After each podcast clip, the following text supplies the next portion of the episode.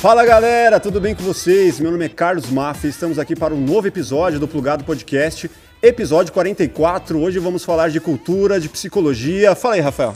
Fala aí galera, Rafael aqui. Estamos aqui com um dos atores mais icônicos da televisão brasileira. Hoje vamos falar de cultura, trazer aí algumas reflexões para vocês, mas antes de mais nada é importante que você se inscreva aqui no canal, que você ative o sininho para não perder as notificações de quando a gente lançar um conteúdo legal aqui para vocês, deixar o like para fortalecer o nosso projeto e comenta aqui quem que você quer ver no plugado, beleza? É isso aí, eu tenho ele, que é muito famoso e conhecido pelo, por ser o Zezinho de presença de Anitta. Ó, fui buscar lá atrás. Marcou, marcou. Léo Mediorim, fala aí, Léo. cara, tudo bem? Tudo jóia. Bem, máfia. Tudo prazer certo. te conhecer, tá cara. Rafa também, prazer, gente. Muito bom estar aqui nesse papo. Sei que vocês aí começaram cerca de um ano e já estão se consolidando. Acho muito interessante poder participar desse momento aí. Prazer de é todo também, nosso, cara. Né? E trocar essa, essa ideia. Estamos todos no mesmo caminho. E temos um amigo em comum, hein? Marcos Lacerda, Marcos Lacerda psicólogo. Grande Marcos, que deu uma entrevista aqui também. A entrevista dele é sensacional. Muito legal. Então, depois disso, também reforçou a minha vontade de, de participar também. Que legal, legal, cara. Obrigado pela presença. Legal. A gente admira seu trabalho há muito tempo já. Você pega todo, toda a história que você tem aí na TV. já já vinha, veio uma lembrança aqui lá do passado. Eu sou de época, né, cara? eu sempre digo que, cara, eu comecei numa época que é bem diferente dos tempos atuais, né? Uhum. Então, em 99 eu estava fazendo televisão já, então tenho cara de mais novo, mas, enfim, trabalho há muito tempo já. Uhum. E é muito bom, porque também vou pegando vários, várias Sim. etapas, né? A gente vai. E aí, quando você fala assim para os próximos, assim, eu vou falar com o Léo. Qual Léo?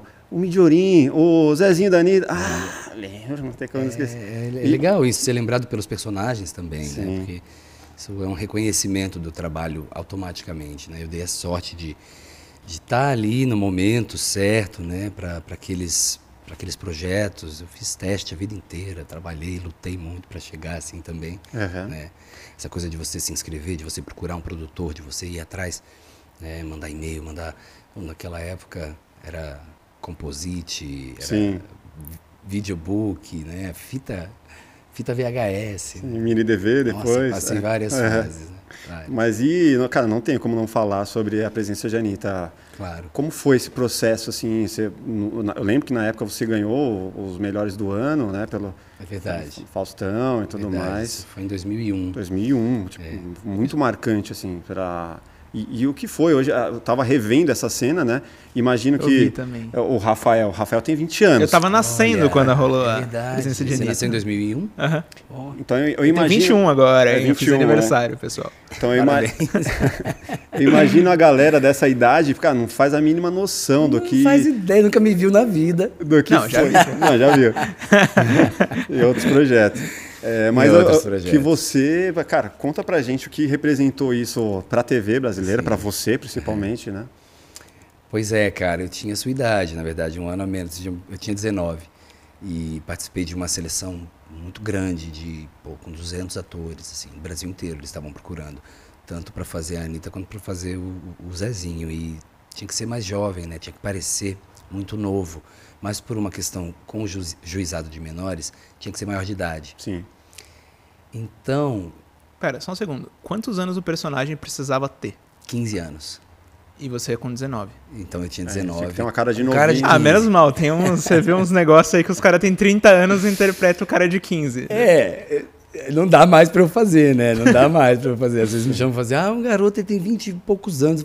Bota 30 e poucos, que até pode passar 35. Que é possível, né? é. Mas, cara, naquela época realmente tinha cara de garoto, né? E isso me favoreceu ali naquele momento. E a questão das espinhas também, eu tinha muita espinha. Verdade. Sabe? Você já teve espinha, Rafa? Já, agora não acabou ainda não. eu sei como é, cara. Eu passei por isso também. E, e, e no caso, imagina para um ator, né? Eu já era ator desde cedo. Tipo, com 12 anos comecei a fazer teatro e aí entrei para escola de teatro aos 15.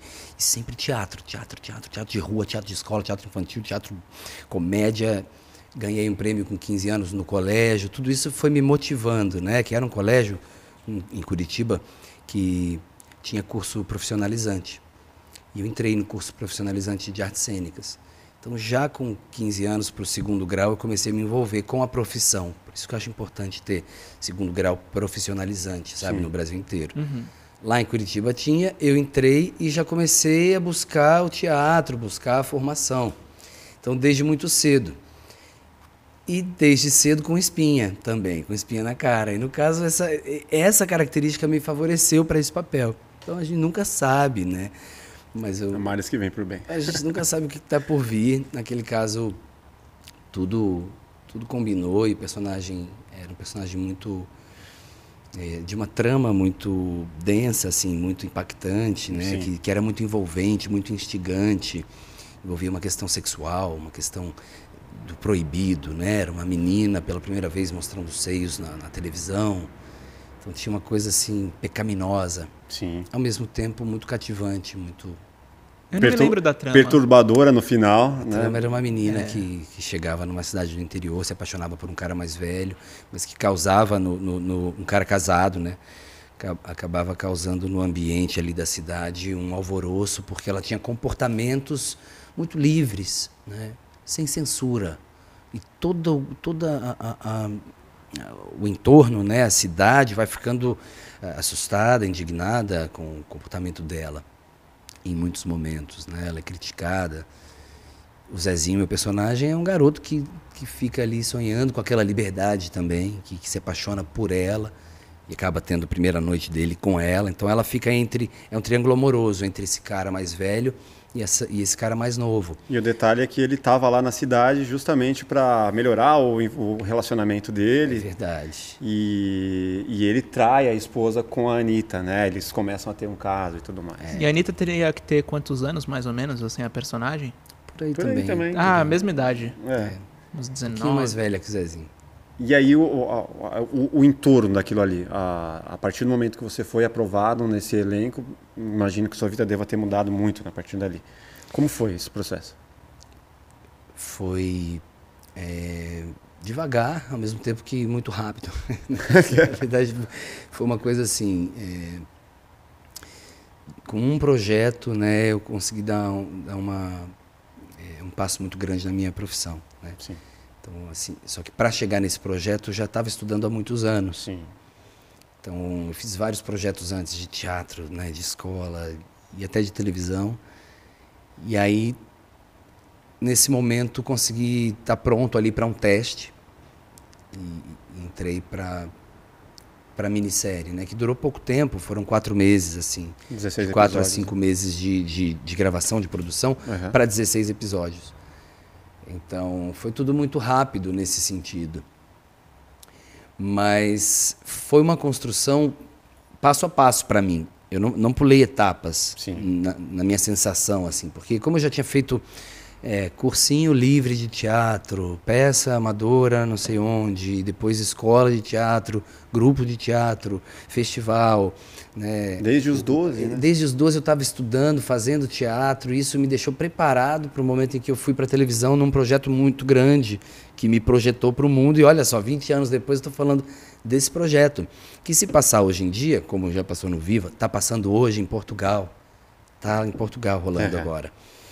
Então você vê, é uma, é uma, uma história que remonta a outros tempos, né? uma outra época, uma outra mentalidade, e serve para a gente olhar como um parâmetro do que, que mudou para hoje. Né? Então, assim, é, reconhecer nosso potencial artístico e nossas obras faz a gente construir um, assim, é, um, uma biblioteca de arquivos, uma, né, assim, uma quantidade de, de material cultural para a gente entender de onde a gente veio, quem a gente é, qual é o nosso caminho, uhum. né? Então, assim, muito importante a gente é, é, cultivar nossa, nossas obras, enfim, nossa arte. Eu, o que eu, eu fico pensando, né? A partir do momento que você estoura em rede nacional, um canhão, uma bazuca que é a Globo, né, que vai para todos os cantos.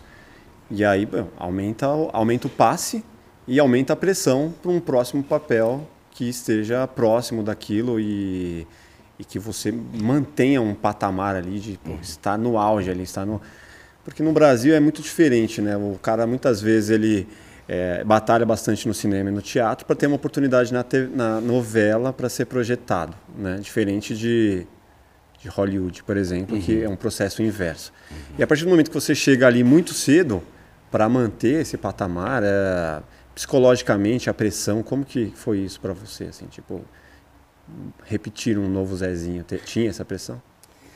Não, não tinha essa pressão de repetir o mesmo personagem, porque eu, eu tinha plena certeza de que aquilo era uma joia que aconteceu no momento da minha vida, eu estava muito preparado para aquilo. Uhum.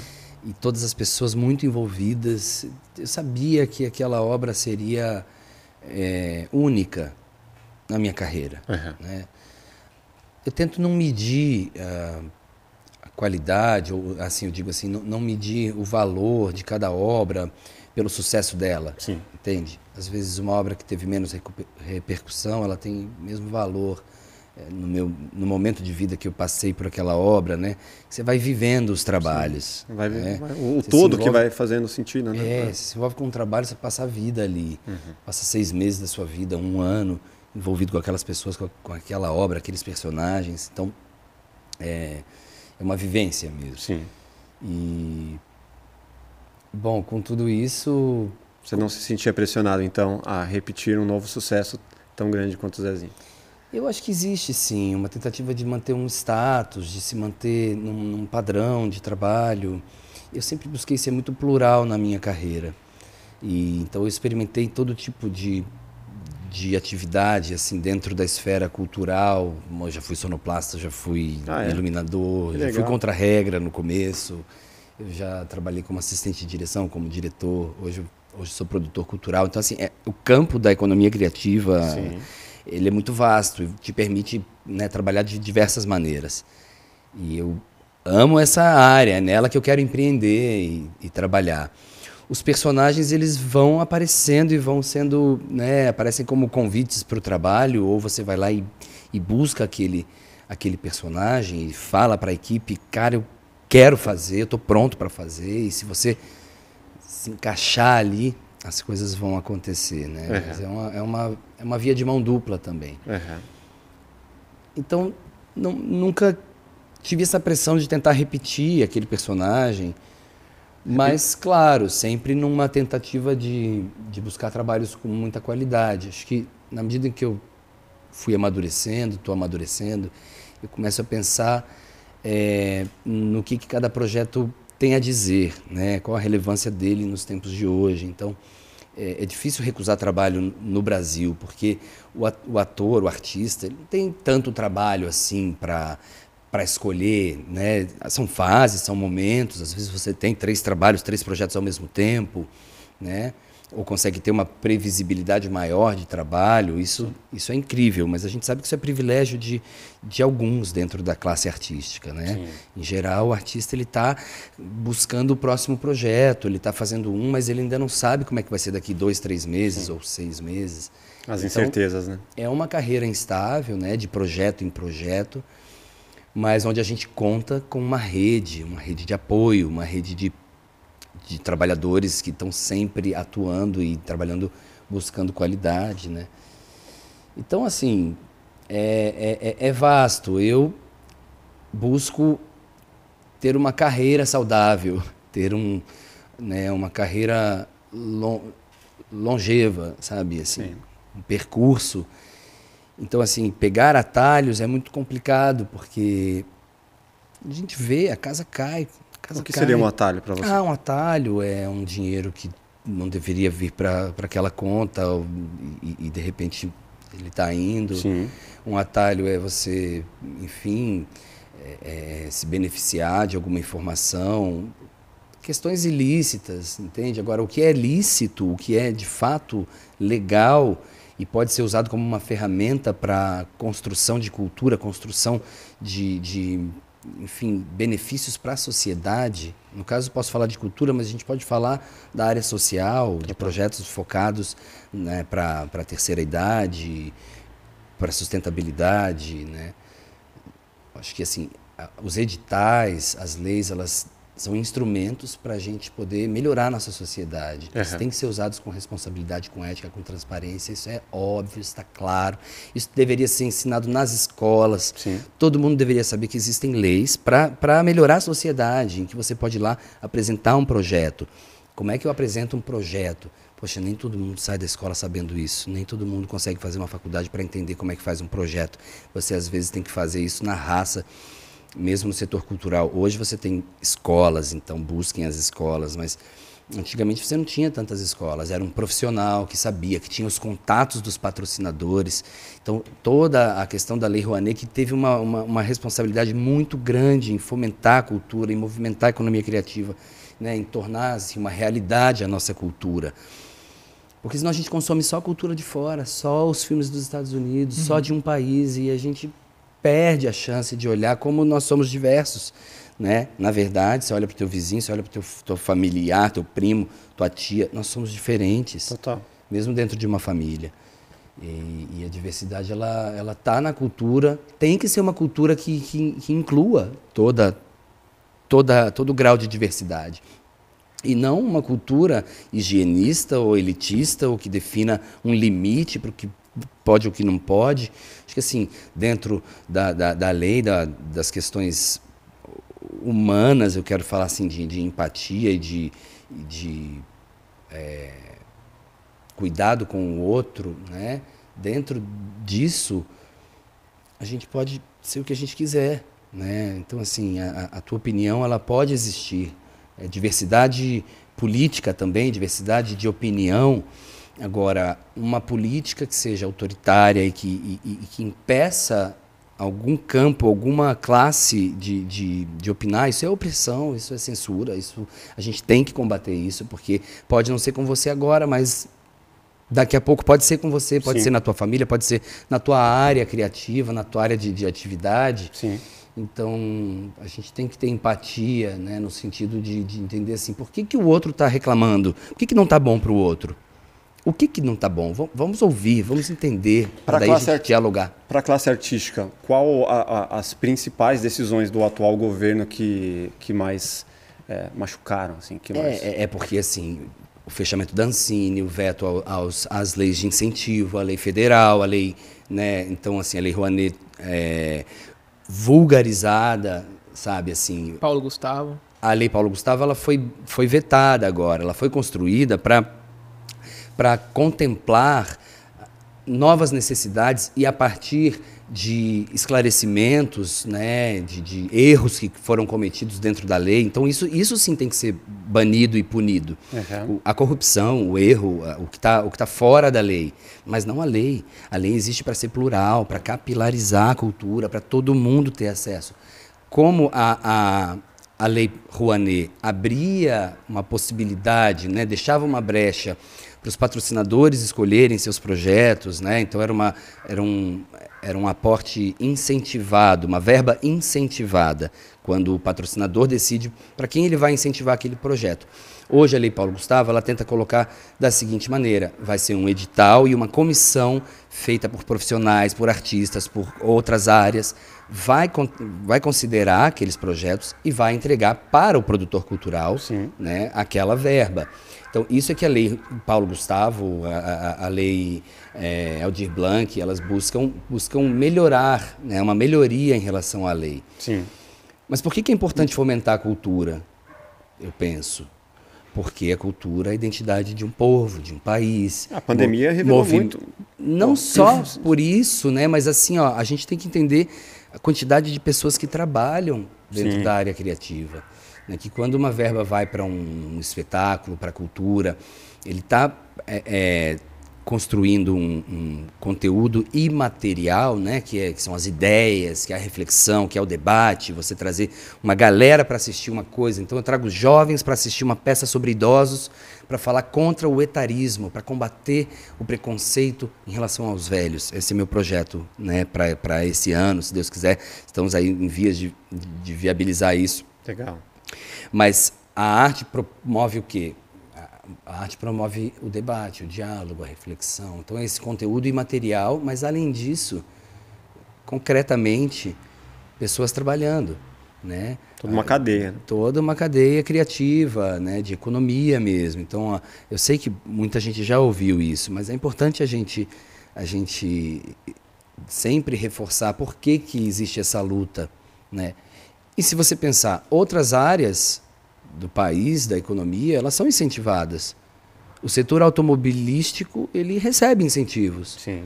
O setor industrial recebe incentivos, o setor agro, agropecuário, agri, da agricultura recebe incentivos, por que, que a cultura não vai receber? Os bancos se recebem. A cultura, Eu acho que a resposta é simples, porque eles nos querem burros. Eles nos querem pensando menos. Uma boa mais, questão, Rafael. mais fácil de ser dominado.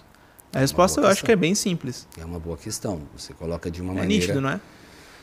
É, é, é, é, eu acho que assim, o país precisa ter um povo que pensa, né, para a gente poder, gente poder construir algo diferente. Então, é o que você está falando assim, é manter as estruturas, né? É por isso que a gente fala que o problema é estrutural.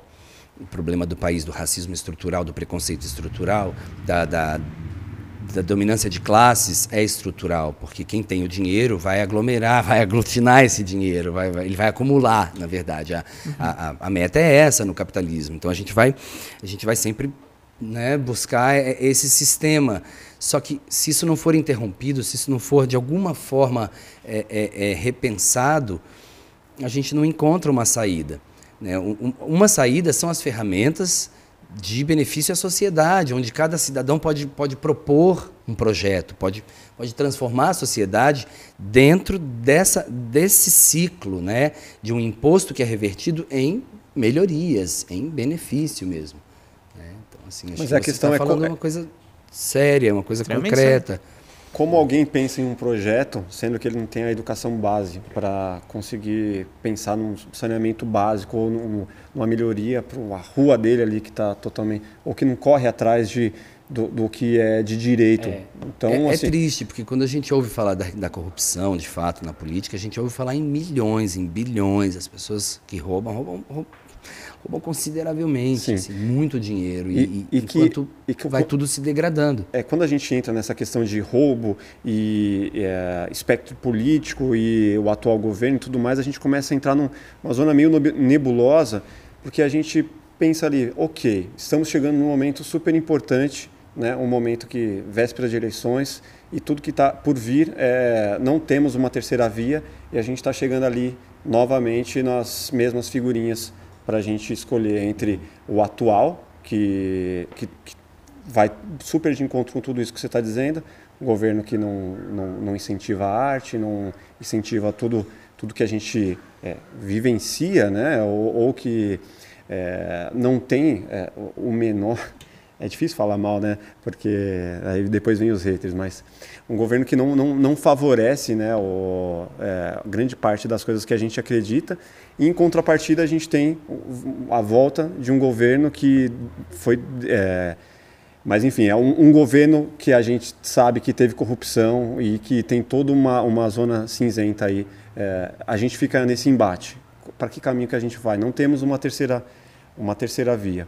É, e tudo que você fala, é quando, em- em- quando a gente pensa nesse pensamento de esquerda, a gente está trazendo de volta o governo Lula, que justamente escandalizou toda essa, todo esse problema aí.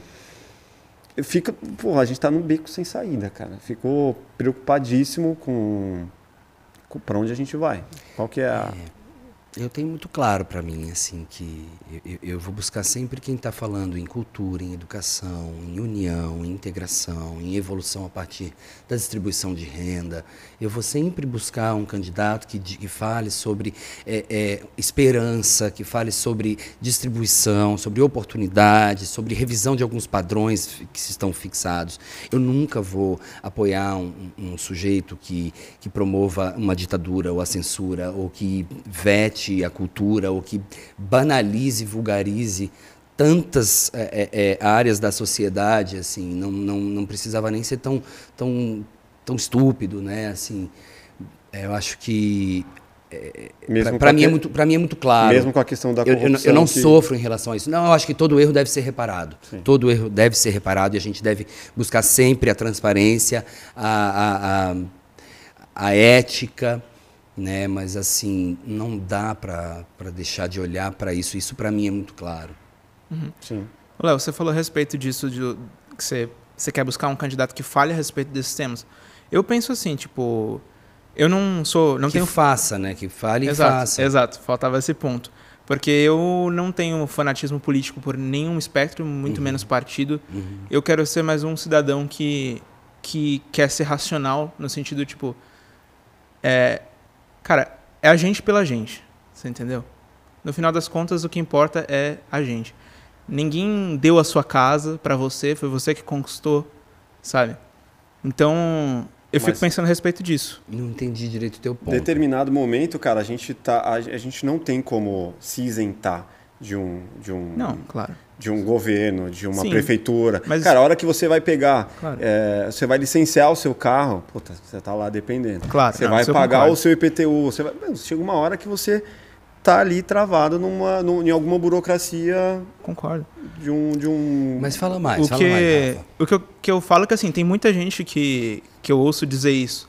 Sabe, eu, eu quero alguém que fale a respeito desses temas. Mas falar é a coisa mais simples do mundo. Todo mundo pode falar o que o povo quer ouvir. Todo mundo pode falar. Imagina se o cara nem falar, né? Então, assim, É, então. Exato. nem, nem fala. Mas é, eu acho que eu tenho um certo medo de pessoas que falam o que o povo quer ouvir num sentido populista.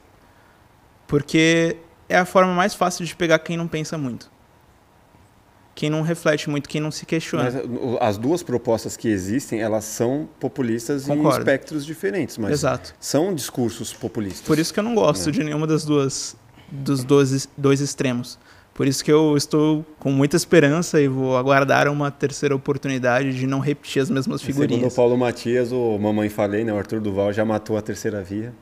Então a gente está tá numa dependência. Pô, vamos é, ne- nessa questão de educação e cultura, qual que seria a possibilidade da gente ter uma, uma, um caminho que não fosse totalmente dependente do governo. Assim, é, a- você falou de é, empreendedorismo criativo. Eu acredito muito nisso e é isso que eu tento praticar.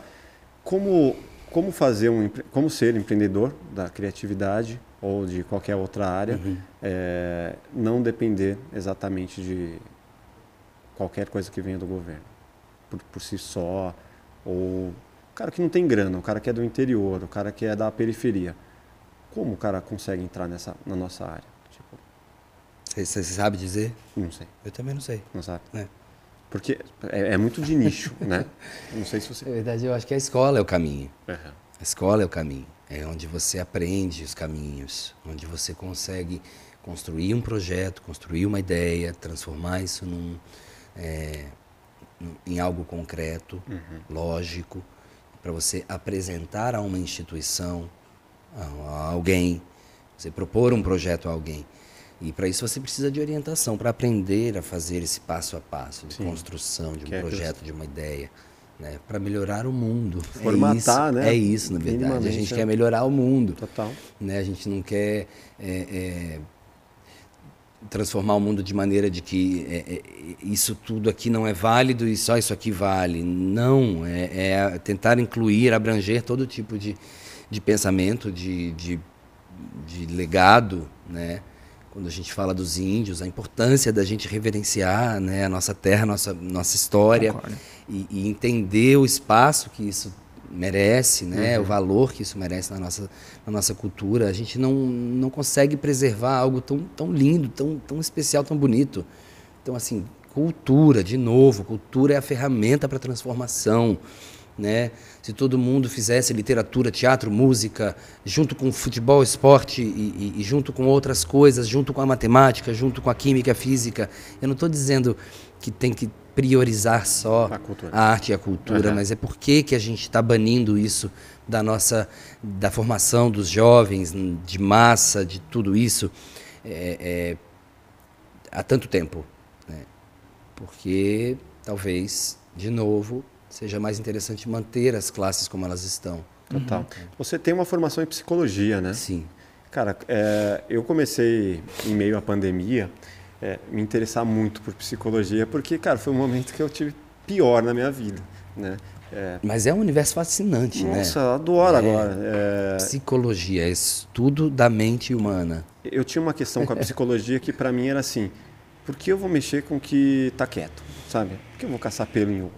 Então eu, eu não, não buscava me entender mais É. sobre. Que não é porque você não está olhando, não está vendo, que a, que a questão não esteja ali, né? Exato, exato. Ela continua ali. E aí eu comecei a tá entender isso. é, pô, eu torci o bico para terapia. Fiz. Uhum. Achei demais, é muito legal. Tipo, não, é, não necessariamente você tem que fazer terapia porque você só tá mal. Às vezes você precisa, cara, entender um pouco mais sobre você. E eu gostaria de, de entender de você como Tem que uma coisa que é legal, a psicologia entrou aí. Que eu- na- na- quando eu comecei a estudar psicologia na faculdade, eu entendi uma coisa assim: por que, que a psicologia surgiu né, Uhum. como ciência? Porque, na verdade, a psicologia ela trata de um jeito, o sujeito, ela trata de uma questão que o padre não consegue responder, a família não consegue responder, a escola não consegue responder e atender, acolher a ordem daquele sofrimento. É um sofrimento psíquico, um sofrimento emocional, um sofrimento afetivo. Não adianta você rezar três Ave Marias e É. dois Pai Nosso. Entende? É, é, não, não, é, não é o médico que vai resolver isso com uma ampola ou uma vacina. Então, o psicólogo surge como uma, uma tentativa de curar através da fala, através da atenção que você dá ao outro. Só o fato de você estar ali, dar atenção ao outro, e escutar essa pessoa e estar com ela de fato, isso já é terapêutico. Isso já é a cura. Só que isso demanda paciência, demanda continuidade, respeito, eh, igualdade. São dois seres humanos conversando. Sim. Não é um formado e o outro não formado. É, não é um que sabe e o outro que não sabe. É a tentativa de se igualar no sentido de é, é, é, diminuir o sofrimento psíquico da pessoa. E isso assim você consegue, sa- sabe, desenvolver. É uma questão de desenvolvimento pessoal ou em grupo. A terapia em grupo também é fascinante. Mas, poxa, a psicologia trata do ser humano em diversos aspectos, né? O comportamento, a emoção, a, a- enfim, toda, todos os, os mecanismos de defesa que a gente tem, que a gente desenvolve. E ser ator e psicólogo, isso ajuda muito, cara. Cara, é muito interessante porque sempre consigo ter uma leitura diferente, né, do que eu tinha antes, Aham. né? Eu sempre fui muito intuitivo nesse sentido, eu sempre gostei de ler, de assistir filme, assistir novela. Então a ideia do personagem, a questão humana, psicológica dele, sempre também me fascinou. Sim. E, e assim, eu tenho uma família também de tias e minha mãe, que são, enfim, filósofas, Ah, é? né, por natureza Ah, né? Meu, meu pessoal de Barbacena, eu sou de Barbacena, Minas Gerais. minha mãe é de Minas também. É, então, é sempre com muita arte, com muita união, com, enfim, muita troca, né, de afeto e de reflexões. Isso automaticamente já me levou para esse campo das artes e da, da saúde mental, né? Aham. Então, tenho muita vontade de abordar esses temas no meu, no meu projeto, né? nos meus trabalhos eh, pessoais, autorais, né? de me envolver com temas da psicologia humana. eh, mas está em tudo, na verdade. Tudo, a psicologia está em tudo. Ter o seu canal de. tudo. Tudo que é humano. Ter o seu canal de arte e psicologia, você nunca pensou em ter? Então, ter um canal Aham. nunca foi meu objetivo de vida, Aham. sinceramente. Né? Eu sempre quis fazer parte de projetos, construir personagens, empreender com cultura, arte. Mas você não Mas- acha que isso é um empreendedorismo? É Ser- sim, ser- mas é uma coisa muito específica ter um canal, não é? Vamos e venhamos, assim, você tem que ter uma estrutura, uma continuidade, você tem que ter um planejamento, você tem que ter investimento, você tem que passar anos fazendo é aquilo. totalmente não depender E de... só crescer nesse sentido, não é conquistar, é crescer e sempre conquistar mais. regularidade. né? Eu talvez queira mais liberdade. Eu vou circulando de projeto em projeto, Aham. Os meus projetos pessoais também. Eu, eu entendi que eu sou artista, ator, porque eu gosto de começar projetos, né? Estou sempre começando um novo projeto. Mas eu entendi também que é porque eles se encerram. Né? Os projetos eles têm um, um prazo, um tempo. Então, como aquilo vai acabar, tem, tem uma, uma necessidade de você construir algo muito sólido, muito intenso, que permaneça. Começo, começo meio e fim ali. É, e que, é. E, que, e que consiga marcar a vida das pessoas. Uhum. É. Eu vi é você isso, falando de um negócio chamado psicodrama. Uhum. O que, que exatamente é o psicodrama? O psicodrama é o teatro usado para a cura. Né? A psicologia se apropria das atividades do teatro, os jogos, a interpretação, a dramatização, para curar as pessoas, né? trazer mais espontaneidade, mais criatividade para a vida das pessoas. Para o psicodrama, né? O, o, saúde significa ser criativo e espontâneo na sua vida. Mas como assim criativo e espontâneo? É no sentido de você conseguir dar respostas para as situações da vida que não são respostas é, cristalizadas, duras, presas, conservadas. Verdades absolutas. Verdades absolutas e, e que não se encaixam aqui, talvez. Uhum. Então é você conseguir dar uma resposta para uma situação nova e, e, no aqui e agora, no momento presente. Né? Então é uma, é uma busca por esse estado de, de espírito, estado de, de permanência, né? qualidade de presença nas relações. Porque a vida é feita de relações. Total. A gente corre o risco de entender a vida como uma coisa técnica. Olha, eu vou cumprir isso, eu vou passar ali, vou ganhar esse título, e vou conquistar isso, isso e aquilo, e vou ter um carro, e uma casa, e uma mulher. E, e, e às vezes a gente não consegue entender que a vida é feita de relações, de relacionamentos, de vínculos, que isso é o que vale na vida, que não adianta nada você ter uma casa na praia se você não tem alguém para curtir isso junto com você. Sim. Claro que a gente precisa de momentos pessoais, né, da solitude, ficar sozinho. Lobo solitário. O lobo solitário. Mas, cara, a gente vive em matilha, não é isso, cara? A gente, o ser humano é um ser social. Então a gente precisa se envolver com os grupos. Sim. O tempo todo. E na vida a gente está sempre se inserindo em novos grupos, não é? A gente nasce no grupo da família, daí a gente entra no grupo da escola, da escola você vai para o grupo da atividade X, aí tem um outro grupo da igreja, aí tem um outro grupo da faculdade, e grupos e grupos e grupos. Criando Até novas o fases, grupo da né? terceira idade e o grupo lá de cima. a gente vai, vai seguindo em grupo. Né? O ser humano ele é um ser que precisa estar tá vinculado, ele precisa pertencer também a um grupo, se sentir parte. O Raí vai falar algumas coisas aqui pra gente. Vai lá, Raí. Olha. Na época que eu estudava, eu ficava reparando assim, nossa, será que é por isso que a nossa sociedade, sabe, tá tão, colocando entre aspas, doente assim? Porque elas, as pessoas não conversam consigo mesmo mais? Elas não têm um contato com, sua, com, com seu, a sua psique, sabe? Com o seu eu interior? Elas não olham para dentro, né? É, queria saber de se a sua opinião, se você concorda com uhum. isso, tem uma discordância, porque eu, eu olho, eu, eu olho e fico pensando, nossa, se essas pessoas conversassem mais consigo mesmo do que ficar discutindo entre si ou qualquer coisa do tipo, talvez a nossa sociedade, lógico, não fosse virar uma coisa utópica, mas viraria algo mais, sabe, leve, suave, uma, coisa, uhum. uma vivência melhor, sabe? Nossa, acho que faz todo sentido isso que você está falando. Né? E o autoconhecimento é o caminho para a gente se desenvolver. Sim. Não é? O autoconhecimento é o que a, a, terapia vai promover, é o que a cultura vai promover, né? Num sentido amplo mesmo, gente. Quando eu falo de cultura, não estou falando só de teatro, só de cinema. É, tudo é cultura. Sim. Literatura, o jeito que a gente fala, como a gente recebe as pessoas, né? E, a história de onde como você a gente vive, se relaciona. Só a história, com certeza, com certeza, de onde a gente veio, né?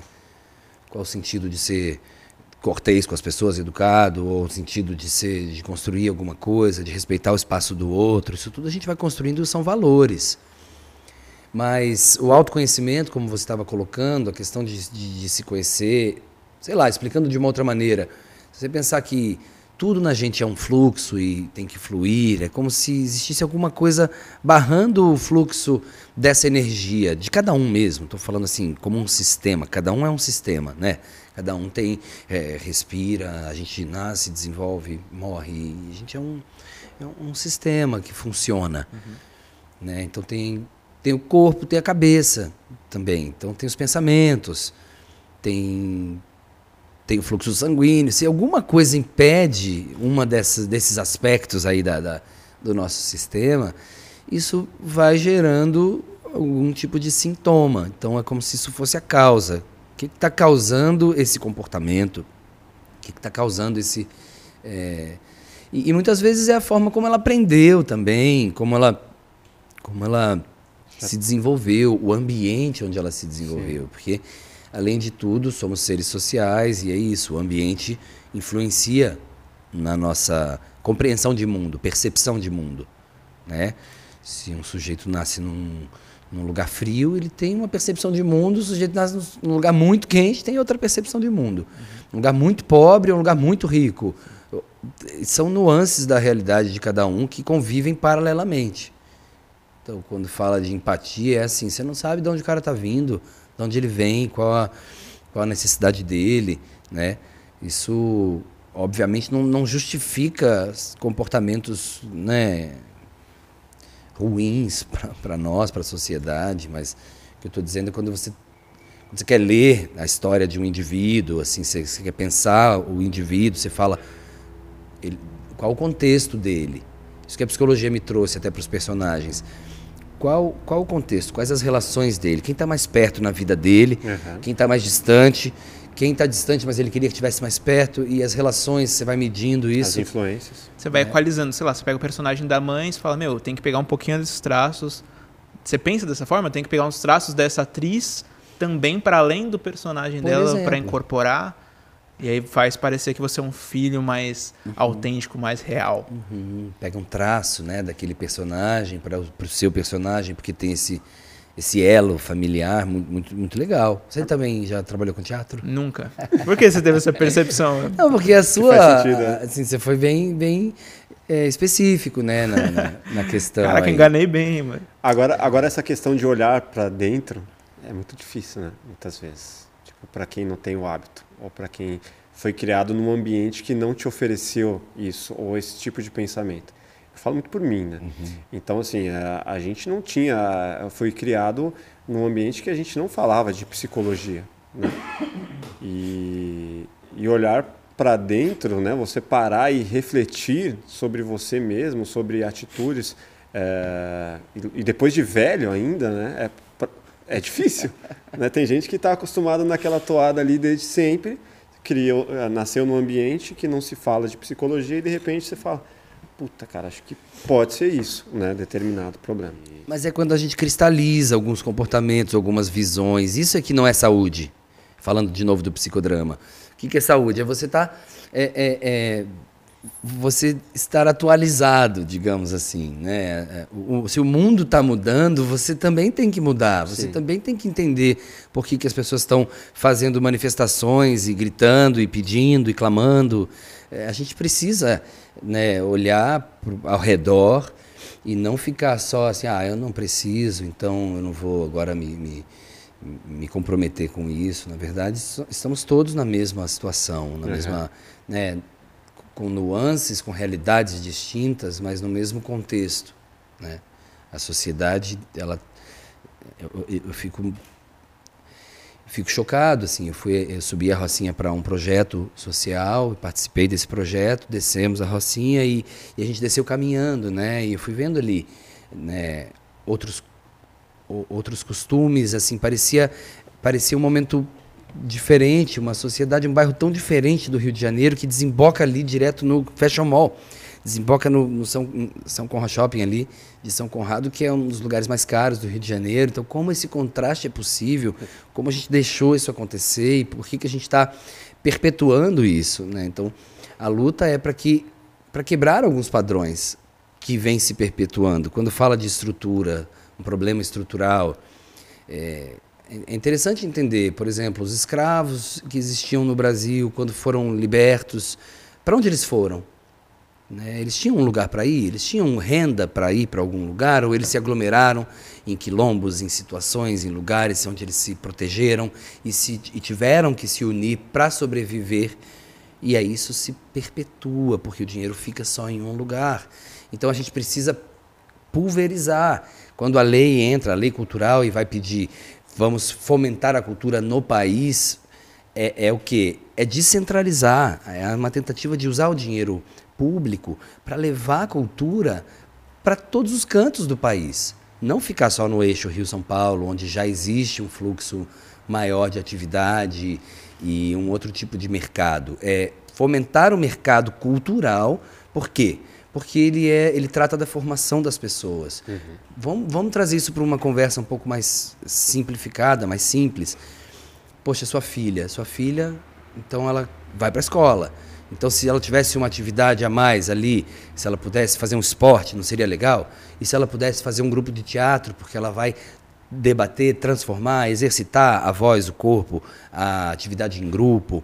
Né? Então, assim, o adolescente que está ali, você pergunta para qualquer pai e mãe, ele, eles vão dizer que sim, que é, que é fundamental, que é importante. Ou, ou, a gente mesmo pensando na nossa formação, né? a falta que, que pode fazer, uma atividade é, cultural. Social. Né? Social, Você... de grupo e tudo isso. Então, assim, vou sempre batalhar pela cultura, pela educação, pela por esse encontro de todas as áreas, né? Assim, poderem conviver. Né? Porque é, é, é, contrário, é um movimento contrário à segregação. Sim. Me lembra até a música do Racionais, né? Fim de semana no parque. Não sei se você já ouviu essa música, mas ela fala basicamente desse contraste de, de um menino preto assistindo tudo do lado de fora, que na realidade dele não tem aquelas coisas. Então ele fala que, olha lá o que, o que tem corrida de kart, ele vê no, alguém, enfim, ali é a realidade dele correndo de kart, ele fala, olha, é igualzinho que eu vi ontem na televisão. Então, tudo muito é, segregado. Várias, distante, situações. De... Distante da realidade dele, distante, é, é isso? Sim. Próximo fisicamente, né? uhum. né? Sim. Muito próximo. É como essa questão, né, da Rocinha e o é, Exatamente. São Conrado. Morumbi, Isso é um é dos exemplos do nosso Brasil. É, né? Morumbi. Morumbi é bizarro, Aqui. cara. Bizarro. Agora, voltando no, na questão TV, você vivenciou os dois universos, né? E vivencia ainda é, TV Globo e Record, né? Qual a grande diferença entre esses dois mundos ali? Tipo, o que, que você consegue é, pontuar e deixar claro para quem, pô, qual, por que é, a, a, é, o nível técnico da Globo maior, cara, o envolvimento da, da Record com religião, como esses dois universos é, o que, que, que você pode nos dizer desses dois universos? Olha, do que eu conheço, eu entendo que são empresas muito distintas, né? Que embora tenham a mesma atividade de teledramaturgia, no caso que me cabe, né? Onde eu já participei. É... A filosofia das duas. São empresas muito diferentes, com culturas muito diferentes, histórias diferentes, né? E, e, e trajetórias, tempos diferentes. O que, o que dá para ver de semelhança, assim, é que em termos de produção audiovisual, produção é, cada vez mais as emissoras estão é, terceirizando o trabalho com produtoras, outras produtoras. Sim. Então, a emissora ela transmite aquele, né, ela, ela promove aquele conteúdo, ela detém os direitos, mas às vezes quem produz aquilo é uma, é uma, uma terceira produtora, Sim. uma produtora de São Paulo, uma produtora do Nordeste, uma produtora, enfim. Então, Pós-produção fora, É né? como o streaming, né? O streaming é o que? A Netflix ela contrata produtoras, tanto de fora quanto, quanto daqui, para produzirem conteúdo né? para o streaming. Então, o mercado mudou, a nossa maneira de consumir cultura, consumir audiovisual mudou completamente. Hoje a televisão está tá aqui, né? o que a gente consome está aqui. Muitas vezes você acompanha um produto que é da televisão pela rede social ou, ou pelo streaming. Né?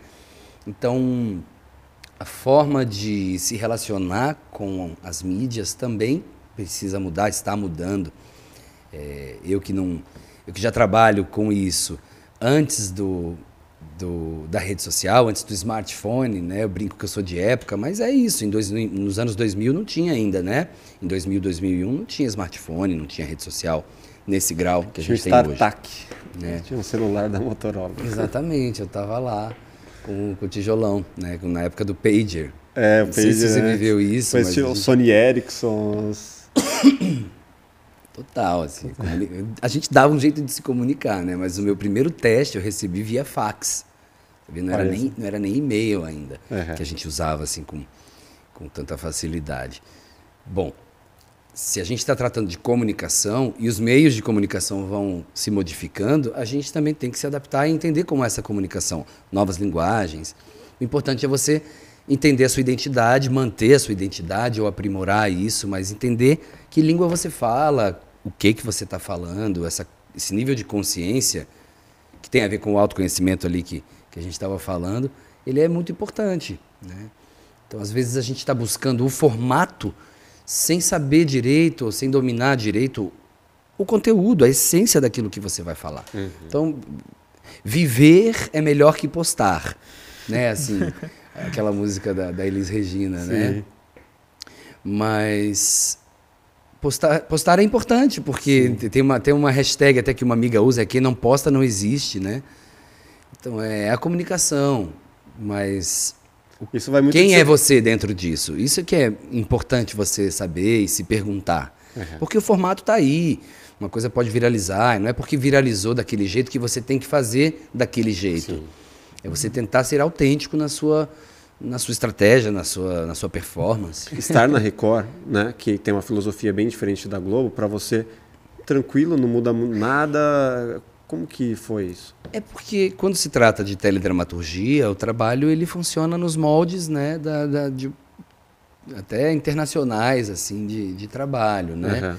Algumas diferenças realmente deixam tudo é, é, bem evidente, mas como eu falei, são culturas diferentes, são são, mas basicamente é muito parecido. Uhum. Né? O ator chega com o seu trabalho, o seu papel né, decorado e o seu trabalho feito, sua pesquisa feita e, e entra para gravar num set de gravação, né, que está preparado com toda uma estrutura de maquiadores, figurinistas e é, pessoas de roteiro, pesquisadores, né, técnicos de som de câmera. Então são 200 pessoas no estúdio, né? E então já trabalhei em, em diversas produtoras e, claro, os níveis de, de, de, qualidade mudam, mas graças a Deus, assim, todos os trabalhos que eu realizei por aí, sabe, no audiovisual, especialmente nessas emissoras que você citou, são de primeiríssima qualidade, Sim. primeiríssima qualidade, pessoas assim premiadíssimas, profissionais é, reconhecidos no mercado, né, um comprometimento muito constante, assim, com cada um. Então, eu não tenho mesmo do que reclamar, pelo contrário, quero continuar trabalhando com essas emissoras, Sim. amo trabalhar com, com audiovisual, audiovisual, televisão, personagens, né? É isso, assim, embora eu também seja um produtor cultural e goste de pensar isso tudo que a gente está falando aqui, eu, eu, tenho minha carreira como ator e eu né, tenho, assim, muita felicidade de trabalhar, porque eu fico pensando, o que, que eu sei fazer? Eu sei construir personagens, contar histórias. Né? Uhum. Então, isso, isso é, o, é, a cereja do bolo, digamos assim, né? onde meu coração bate e, e eu sou mais feliz nesse, nesse lugar. Né? Você também teve você também teve dificuldade na pandemia em não poder exercer tá, da forma que a gente pô ir para o set tudo isso que você falou foi como foi para você foi, foi, foi, foda, cara, porque assim, aquele começo, né? Eu tava fazendo uma peça de teatro, por exemplo, e foi interrompido. A gente ia começar uma turnê por várias capitais, estava tudo organizado, e a gente, enfim, perdeu essa aquele susto, né? Todo mundo levou aquele susto, né, de começo, assim, sem entender o que estava acontecendo. E a coisa foi só se agravando. Então, a gente foi perdendo a perspectiva. Se a gente tinha alguma perspectiva, ah, vou viajar nos próximos três meses, vou viajar durante os próximos seis meses com um espetáculo, todo final de semana vou receber tanto, ou não vou receber tanto porque vai ser só um final de semana. Já tinha um planejamento. Tinha um planejamento. Coisas. A então, gente estava assim, para gravar um curta também. É. Por exemplo. Então, embora seja uma profissão que, por natureza, ela vive de projeto em projeto, quando você interrompe todo um fluxo, uma cadeia de, de trabalho, que foi a pandemia, é, o que morreu junto foi a perspectiva. Você não tinha como saber se, se você podia se programar para daqui dois meses, três ou seis meses para um próximo projeto. E a gente foi se adaptando. Então, eu fiz coisas online, fiz projetos online, tentei estudar ao máximo, aproveitei o tempo para estudar. Mas eu fiquei zureta no começo, assim, fiquei muito mal mesmo, assim, sem entender direito. Até me afastei da rede social, não postava, não... Meus amigos falavam, caramba, cadê você? Cadê você? você? sumiu, nossa, onde você está? Assim, pô, não está na televisão, não está no teatro, não tá na... também não está na rede social. Então, a própria rede social foi uma forma de comunicação durante a pandemia, né? As lives, as, os formatos que se criaram, os pequenos curtas, eu fiz também, fiz uma, um, uma série chamada Alta Sociedade Baixa, que tem Tom Cavalcante, Marília Gabriela, é do Rodrigo Pita, um, um projeto muito legal. Uhum. Então, assim, a gente vai se reinventando, não necessariamente com verba, né? Sim. Então, assim, de onde vinha o dinheiro? É Você competir no, no universo, no campo do audiovisual, por exemplo, ah, teatro online. Legal, isso aconteceu. Muitas pessoas conseguiram é, captar pessoas para assistirem e pagarem A gente- A gente fez live da Funarte. Olha aí, muito legal. Teve mesmo. Mas ao mesmo tempo você está Teatro. competindo com Netflix, com Amazon, com Sim. todas as, as plataformas que tem muito mais investimento.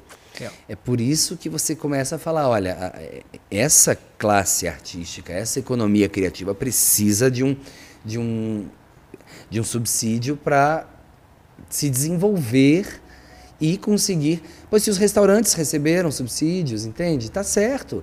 Né? Então, o Estado está aí para apoiar, para dar um apoio. Por que, que para a cultura tem que ser diferente? Né? Qual, qual, é, qual é o sentido disso? Então, às vezes, chega a pensar mesmo na questão da censura, na questão da limitação da expressão. Então, a gente fala liberdade de expressão é importante? É, por quê? Porque se te calarem quando você estiver pedindo pelos seus direitos, você vai sentir o peso disso. Então, então quem, quem clama, quem está se manifestando é porque tem uma necessidade, precisa ser escutado, né? precisa ser contemplado. É, tem uma, uma, uma questão assim, se você acha que a cultura como um todo vai resolver esse nosso problema, com um contexto geral. Você acha que a cultura, ponto, é a solução para todos esses, colocando entre aspas de novo, males da nossa sociedade? Eu acho que a cultura e a educação, né, elas estão juntas nesse sentido de eh, ampliar o conhecimento, né, da gente ampliar a reflexão, a- o nível de informação das pessoas, a troca, né, a troca entre quando a gente fala em cultura não é só o resultado de um projeto audiovisual ou teatral, mas são os processos que envolvem, né, processo de pesquisa, de formação desses profissionais, processo de, então assim, é a única coisa que vai resolver o país? Não, não é a única coisa. São várias áreas né, que, que um país, uma nação precisa para evoluir, para se sustentar. Né? São muitas áreas. Me cabe falar da cultura porque eu vivo de cultura, eu vivo de teatro. Eu sou um cara que está há 25 anos estudando, trabalhando, eu estudo o ano inteiro, o dia inteiro. Eu amo fazer teatro, eu, eu me comunico com as pessoas e eu levo esse teatro para comunidades, eu levo essa, essa formação para pessoas que, que não teriam acesso a isso. Então, quem está disposto a fazer isso? Né? As pessoas talvez estejam pensando em ganhar o seu próprio dinheiro e se safar, porque é um salve-se quem puder mas a gente tem que começar a construir uma, uma cada vez mais uma sociedade que é, é, é, se infiltre nas comunidades, que esteja né, cooperando com as comunidades, com quem precisa mais. Esse dinheiro precisa chegar lá, essa distribuição de renda precisa acontecer. Então, acho que é um país que precisa pensar em termos estruturais, né? Assim, fomentar a educação nas escolas, nas comunidades, nas periferias, é, a cultura como uma ferramenta de construção de uma identidade, de uma nação, de, de formação das pessoas. O jovem, o adolescente, o idoso, enfim, quem quer que seja, aprender uma atividade, né? aprender um, um, um novo conhecimento, adquirir isso e, e fazer disso uma atividade para o seu sustento. Então você está falando em sustentabilidade, em autonomia, em conhecimento, né, em capacidade de, de entrar no mercado com alguma. Né, então, assim, na medida em que eu aprendi a atuar, a interpretar, a ler um texto, a me relacionar em grupo, eu pude participar de um teste para uma peça que tem, que tem a sua. Né, que é, está no mercado. Né, então, a partir daí, eu consegui desenvolver uma profissão. É assim qualquer profissão, na verdade. Né? Uhum. Não sei se eu te respondi, Não, mas. deu para entender. É, você também tinha citado sobre censura. Uhum. E me veio um livro na cabeça, não sei se você chegou a ler ou se conhece, uhum. chamado Fahrenheit 451. Uhum. E eu queria saber se, tipo, para uma, uma pessoa que tá, eu quero saber sobre cultura, eu quero me impor, eu quero ter é, fala. Eu queria, queria saber se você tinha algum, algum tipo de indicação, como se, é, livros, filmes, séries, com uma pessoa que está querendo ter esse.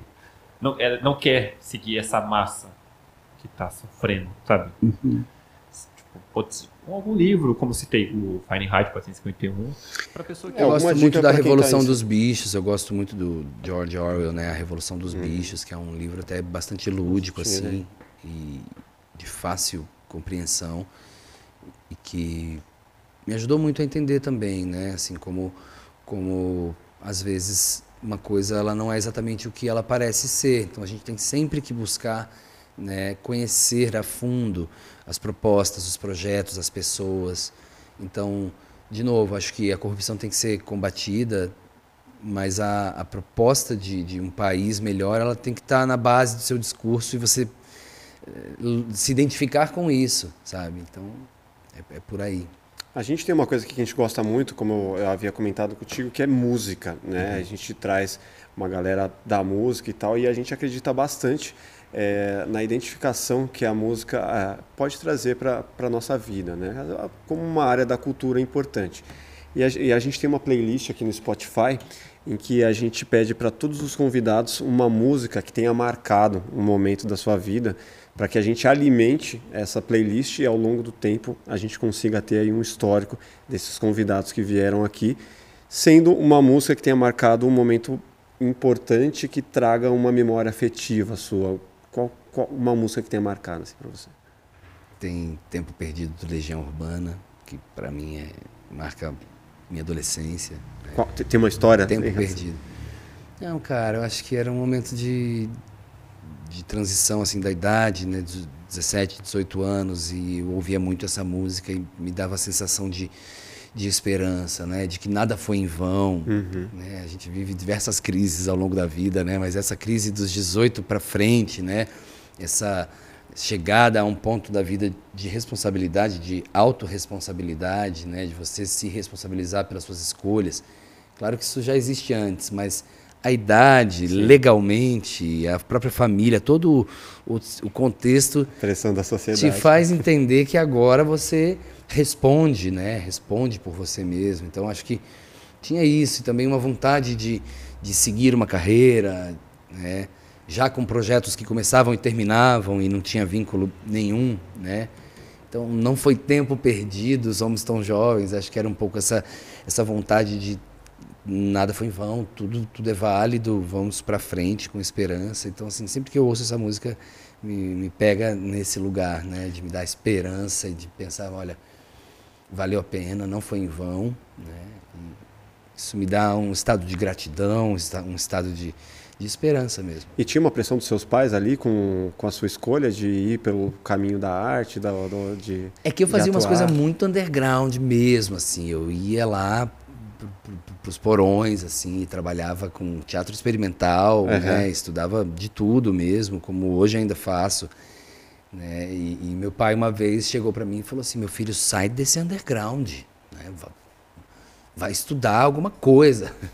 Eu falei, mas eu estou estudando, né? Estou nesse caminho. Mas ele queria que eu me formasse numa, no ensino superior Aham. né, que eu escolhesse o que eu quisesse. Como eu já tinha formação no segundo grau técnico de artes cênicas, eu já era ator profissional com 17, 18 anos, eu, eu também queria isso, né? porque eu acho que a vivência da universidade ela te traz mesmo uma, uma mudança Sim. muito grande. Né? É a vivência que importa, não só o as conteúdo ali, né? técnico, né? mas as relações exatamente. Então eu fui para psicologia, né? fui buscar, mas sempre, sempre, sempre meus pais me deram todo o apoio, né? E eu lembro quando eu fui me inscrever no segundo grau técnico de artes cênicas, eu falei para o meu pai, olha pai, tem psicologia aqui nas matérias, eu quero estudar psicologia. Eu nem sabia que eu queria ser ator, de, de fato. Mas o curso técnico de artes cênicas me pareceu muito interessante. Eu ainda teria primeiro e segundo ano normais, depois o terceiro e quarto ano de teatro. E aí, para minha surpresa, ele disse: se é isso que você quer, vai em frente. Né? Mas meu pai sempre me orientou a ser. é, é, a buscar excelência naquilo que eu faço. Sim, qualquer coisa que que, eu me proponho a fazer. Né? Fazer com clareza, responsabilidade, com vínculo, comprometimento. Qual entendeu? era a profissão dele? Meu pai é aviador, Aviador. piloto de caça. Que demais. Cara Que é- da hora, hein? O cara é fera e, e assim, um cara muito generoso. Ainda né? assim- em ação ainda? Não, agora ele já está aposentado só viajando com a minha mãe por aí. Uhum. Mas um cara muito vinculado, né? Assim, as pessoas da família dele, as pessoas da, da, da, história de vida dele, aos amigos. Então tem esse exemplo em casa, né? Minha mãe professora também, artista. E sempre assim, muito integrados, né? Sempre demonstraram muita empatia e sempre teve esse fluxo de, de pessoas na vida deles. Então, é, tem, uma, tem uma coisa que eu gosto de contar quando me perguntam quem é seu pai, como é seu pai. Eu digo, meu pai é um cara que sempre separou o primeiro pedaço de pizza e levou para o porteiro quando, quando pediu uma pizza, né? Sabe, eu acho uma coisa tão, tão simples Sim. assim. Ele, ele separava um pedaço e eu ficava olhando ele descia com um copo de guaraná e, e um pedaço de pizza para o porteiro que viu aquela, tinha visto aquela pizza chegando, né? Então assim, isso eu acho muito legal, né? No caráter, assim, comportamento dos meus pais, o, o exemplo que eu tenho deles, né? graças a Deus tem uma família muito bonita, dois irmãos, né, quatro sobrinhos e, e todo mundo se respeita muito, né? Sempre fui muito respeitado nas minhas ideias, nas minhas, nas minhas é, buscas, né, pessoais, cada um com a sua e a gente se complementa, né, no, no respeito, na amizade. Sou fã dos meus irmãos, dos meus pais também. Que demais. Essa questão Exemplo de, de, de gratidão aos pais, gratidão, né? É, eu sei que nem todo mundo tem a mesma oportunidade, o mesmo privilégio de ter uma família, né, assim, com essa, com essas características, né? De união, e... de união, de fortalecimento, né, assim, de pessoas que me motivam a seguir no meu caminho, que Sim. me ampararam não só agora na pandemia, né? Voltei a morar com os meus pais por um tempo, sabe? Fiquei lá com eles e vivi um processo de um retorno à casa dos pais, né, de viver isso e respeitar o horário dos meus pais, respeitar o dia a dia deles, né? Sim. Mas foi interessante porque a gente se tornou mais amigo ainda, né? Foi um, foi um, foi um tempo em que foi tão assim, é, cada um com tanto cuidado em relação ao outro, ao espaço Sim. do outro e a, e a convivência né, e outra cabeça, positiva, que né, a gente sai melhor ainda é, disso. Né? Eu tive essa experiência também de ir, não voltei para casa dos meus pais na uhum. pandemia, mas fui muito para lá, tive uma outra vivência que a gente nunca tinha tido, né, né, nessa dificuldade toda de, de se unir, ou então do, do período em que eu não podia, que eu ia até lá e via eles através do portão, sabe, eles lá dentro, tipo esse distanciamento social e preservação e tudo mais. Eu passei a ter outra outra experiência com os meus pais e mudou a relação. Imagina você lá dentro o tempo todo. É, esses momentos de dificuldade engrandecem, né? É, com certeza. A gente a união faz a força. Qual, só para concluir, quais projetos que você pode falar que você está participando agora, seus projetos aí que você tem para esse ano ainda, como que tá isso? projeto não falta, né? Porque esse tempo todo parado assim na pandemia, a gente sempre pensando e trabalhando e projetando as coisas, né? Uhum. Então, assim, eu estou produzindo um espetáculo teatral que deve ser viabilizado agora através de lei de incentivo na, no segundo semestre do uhum. ano, né? Uma peça que é uma comédia muito interessante, que é uma reunião de condomínio para mandar embora o zelador que está velho. Então os caras falam, o cara ainda tá velho, demora para atender o interfone. Oh, essa goteira que não resolve. E aí a gente vai vendo, é uma comédia, mas você fica, você vai rindo assim, meio, cara, que é isso, né? Assim, não é possível que estão falando desse jeito. Até que quando o seu Walter entra, que é o zelador, a gente se apaixona por ele, porque ele é um senhor super solícito, um cara super amável. E peraí, senta aqui, eu vou resolver essa goteira, mas o cara não veio. Enfim. Só é velho mesmo. E aí acontece uma reviravolta, né? Porque eles decidem mesmo mandar embora o zelador e ele sofre um infarto do coração assim que ele recebe a, a notícia. Aí a peça acontece, se desdobra e esse não é o desfecho da peça, Sim. esse é o mote inicial da peça.